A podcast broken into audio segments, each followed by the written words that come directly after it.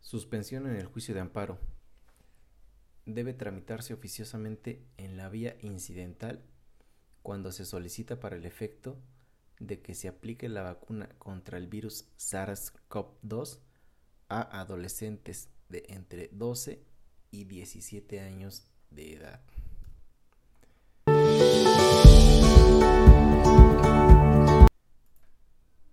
Este es el podcast Realidades Jurídicas. Aquí reflexionarás la aplicación de la norma a partir de casos reales.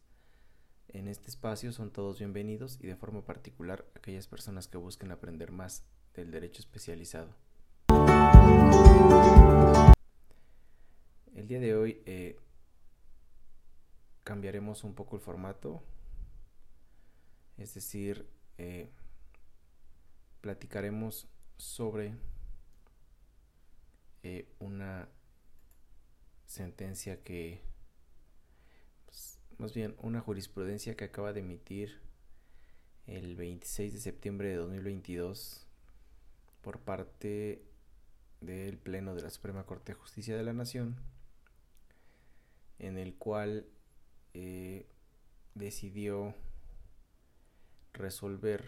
una contradicción de tesis, que es la 255 diagonal 2021 que se sustentó por el séptimo tribunal colegiado en materia administrativa, materia administrativa del tercer circuito y eh, otros diversos tribunales colegiados de otros circuitos para no eh, especificar porque son varios tribunales colegiados los que contendieron. ¿Qué sucedió en este caso? Eh, los tribunales colegiados de circuito eh, llegaron a conclusiones discrepantes en torno a la vía en que debía tramitarse y analizarse la procedencia de la suspensión en los juicios de amparo eh, que eran promovidos en contra de la omisión de aplicar la vacuna contra el virus eh, SARS-CoV-2, conocido como COVID-19, a adolescentes de entre 12 y 17 años de edad. Pues mientras eh, un tribunal colegiado consideró que era improcedente la suspensión de plano solicitada eh, porque no había peligro inminente de pérdida de la vida, sino una afectación a la salud de las personas, y dejó a salvo los derechos de la promovente para solicitar la suspensión, que la suspensión se tramitara por la vía incidental conforme al 128 de la ley de amparo,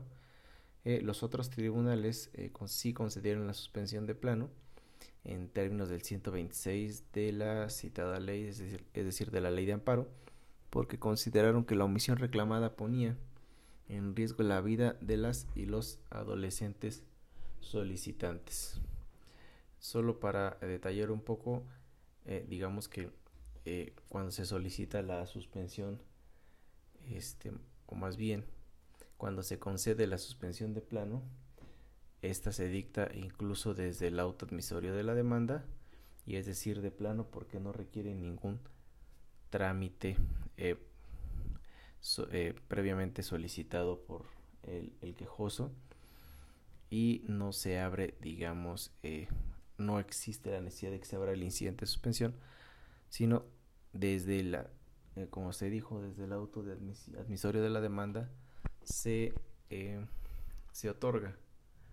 la, la, suspensión de plano. Incluso si vemos el artículo 126 de la ley de amparo, el segundo párrafo que habla de la suspensión cuando se conceden de oficio y de plano, especifica cuáles son los actos por los cuales se concede en ese sentido. Y el segundo párrafo dice que precisamente se decreta eh, en el auto de, admisión de la demanda y que se comunica sin demora a la responsable. Y mientras que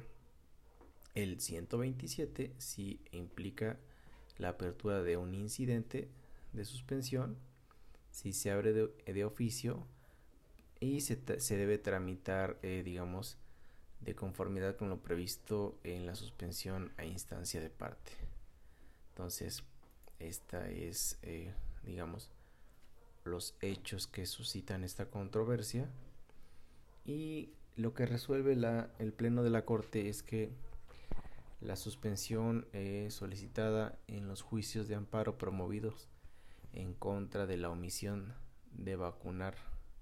a adolescentes de entre 13, 12 perdón, y 17 años de edad contra el virus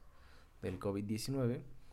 eh, debe tramitarse oficiosamente por la vía incidental, pues eh, considera la Corte que se actualiza el supuesto establecido en el 127, fracción segunda de la ley de amparo, que establece básicamente que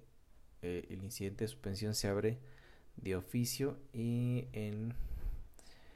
en el siguiente supuesto, la fracción segunda es siempre que se trate de algún acto que, si llegara a consumarse, haría físicamente imposible restituir al quejoso en el goce del derecho reclamado. Y la Corte eh, llega a este criterio porque eh, justifica sus motivos derivado de que establecen que la omisión de aplicar las vacunas autorizadas por parte de las autoridades de salud no tiene como consecuencia eh, la pérdida de la vida, pues por una parte, el hecho de que una persona no esté vacunada no implica necesariamente que vaya a adquirir la enfermedad o a contagiarse del virus. Y por la otra, aun cuando se contagiara, ello no conduce necesariamente a que vaya a perder la vida. Eh, además, eh, la Corte dice que la política nacional eh, de vacunación contra el virus SARS-CoV-2, en la que se apoyaron las personas promoventes del amparo para sostener que el Estado mexicano había incurrido en omisión de aplicar las vacunas respectivas, no tiene como finalidad privar de la vida personal alguna, y mucho menos a personas adolescentes, pues considera la Corte que, por el contrario, esta política contempla a toda la población y ha calendarizado la aplicación de vacunas dando preferencia a las personas con mayores riesgos de salud. Y por ello la Corte precisamente considera que la suspensión solicitada para el efecto de que se apliquen las vacunas autorizadas por la Comisión Federal para la Protección contra Riesgos Sanitarios, es decir, la COFEPRIS, en contra del COVID-19 a adolescentes de entre 12 y 17 años, no se ubica en alguna de las hipótesis a que se refiere el artículo 126 de la ley de amparo, esto es, en la suspensión de plano, sino en la hipótesis del 127, fracción segunda de esta misma ley, que establece que eh, los casos en los que la suspensión eh, incidental se abre de oficio y porque eh, la omisión de aplicar la vacuna autorizada por la COFEPRIS coloca a la persona no vacunada en una situación de riesgo de contagio del virus y en caso de enfermarse resultaría físicamente imposible restituir el derecho afectado, esto es el derecho a la salud, pues con independencia de que la persona resulte asintomática o se cure, nada restituiría el tiempo que padeció la enfermedad y en su caso las secuelas que tuviere.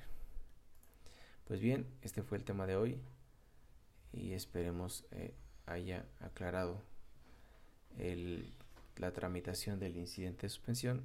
en tratándose de la aplicación de la vacuna del SARS-CoV-2 e, y es decir que no puede tramitarse de, plano sino en un incidente de que, se abre de manera oficiosa digamos en un, en un cuaderno por separado Sigue todos los episodios de Realidades Jurídicas en Spotify, Apple Podcasts, Google Podcasts e iVoox. Y escríbenos a realidadesjurídicasmx.gmail.com Visita nuestras redes sociales, nuestro sitio web y los esperamos el próximo jueves con más contenido jurídico. Gracias.